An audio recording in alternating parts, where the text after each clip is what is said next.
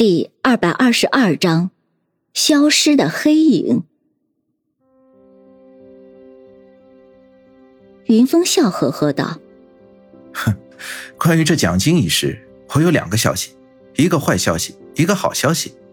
你们要先听哪一个？好消息？不行，只能先说坏消息。”众人都一副早已料到的样子，云峰自然也不在意，轻松的说道。这坏消息就是今天本市社会板块的头版头条呀！你们难道不看新闻的吗？云峰一说完，方寸马上迫不及待的打开新闻，随即啊的一声惊叫，然后大声念了出来：“本市几家孤儿福利院同时收到匿名人士的巨额捐款。”念到这里，方寸一屁股坐到椅子上，呆呆的说道：“老板。”那个匿名人士，该不会就是你吧？云峰一本正经道：“当然不是，我是以我们侦探所的名义捐赠的，并嘱咐他们不能对外透露而已。所以我的奖金被你给捐了。”方寸有气无力道。云峰微微咳了一声：“ 严格意义上来说，你这个月的奖金早就已经被扣掉了。”许真真却再次一反常态，我赞成老板的做法。林阳也马上附和，我也赞成。老飞这个时候小心翼翼的说道：“那个老板，如果我说不赞成，是不是会扣我奖金啊？”“会。”“啊，那我也赞成老板的做法。”老飞马上谄媚的附和道。方寸看了看云峰，又看了看其他人，一副不可思议的表情。你们，你们真无耻！居然，居然抢在我面前赞成，害得我只能做最后一个赞成的了。云峰微笑道：“很好，我就知道大家会赞成我这个决定。那么，下面我就宣布一个好消息。”云峰环视四周，又清了清嗓子：“ 看大家这次办案这么辛苦。”于是我决定，由侦探所出资，再带大家出海几日游，怎么样？惊不惊喜？谁知道其他四个人却你看看我，我看看你，没有一个人表示惊喜。老肥率先开口：“老板，我怎么觉得这个才是坏消息？刚才那个才是好消息啊！”方寸没好气道：“老板，你不会又买彩票了吧？”或者警方那边又有多余的票了？许真真点了点头。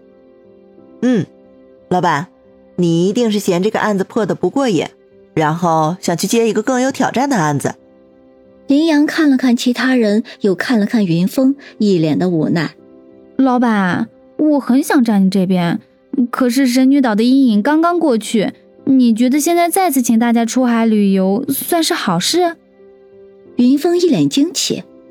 原来你们那么不愿意出海旅游啊？那算了。说着，云峰故意叹了一口气，说道：“看来邓鹏程的游艇还得还给人家。”咦？所有人都反应过来，邓鹏程的私人游艇居然还有这种好事儿。众人马上异口同声道：“哦，老板，这果然是个好消息啊！老板，这次旅游我去定了。”三日后。林阳告诉云峰，今晚他爸爸妈妈邀请云峰前去吃饭，并告诉他，到时候会有神秘嘉宾出席。云峰自然没有推辞，当晚赶到林阳所说的酒楼，却惊奇的发现，所谓的什么嘉宾，居然是刘明辉教授，还有安然和凌霜。原来，当时凌霜和杨木的导师都是杨慧中，而安然是刘明辉的学生。又和云峰是好兄弟，所以索性都叫上了。大家都是熟人，所以也就都不客套，很快便聊得火热。先是聊刚刚结束的这个案子，然后又聊到即将举行的政法大学百年校庆。刘明辉教授明显很高兴，就有点贪杯，很快便已经微有醉意。他醉眼朦胧地盯着云峰，然后笑呵呵道。嗯，呃，说起来啊，云峰这个小子不光查案有能耐，这个泡妞啊也是有一套的。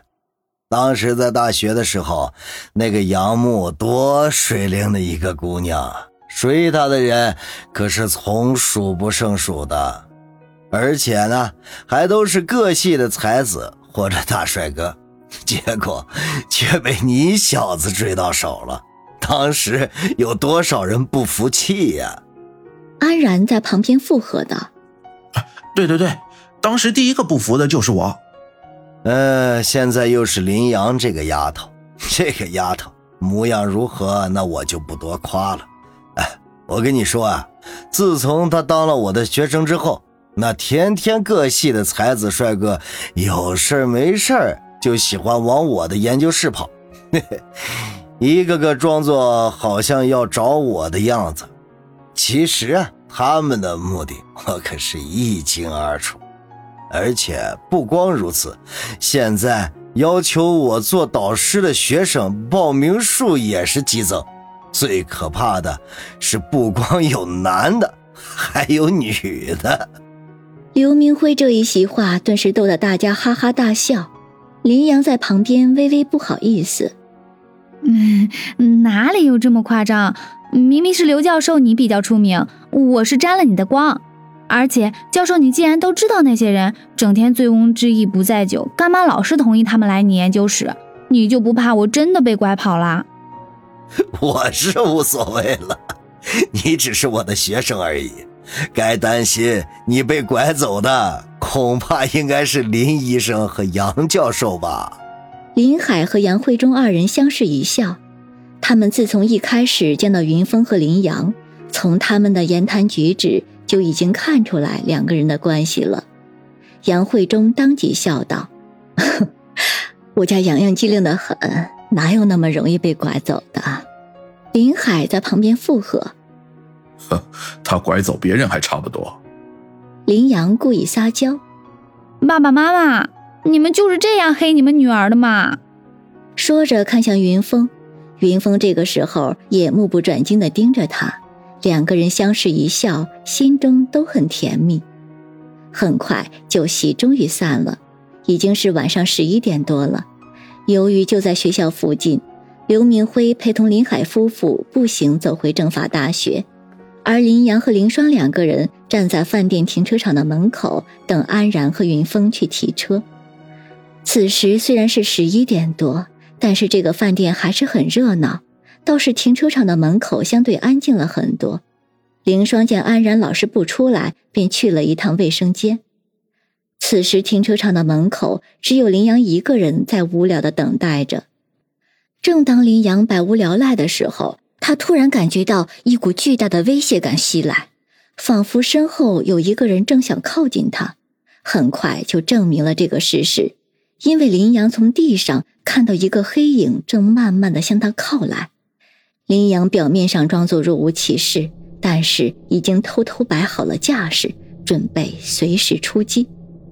这时，云峰和安然的车终于出现在停车场的门口。与此同时，林阳突然感觉到压力一轻，那份危机感马上消失。林阳马上回头。却见到那个黑影迅速消失在身后的拐角处，林阳马上追上去，刚奔两步，却听到林霜的声音咦了一声，紧接着林霜从那个拐角处拐出来，林阳马上关切道：“哎，怎么了，林霜？刚才有个人走路不长眼，撞了我一下，居然也不道歉，反而匆匆忙忙的跑了。”林阳马上追到拐角那边。却见那里空荡荡的，空无一人。这时，云峰似乎感觉到有事情发生，马上也从车上下来，来到林阳面前，关切的问道：“怎么了？”林阳看看前面深邃的黑暗处，淡淡的说道：“没什么。”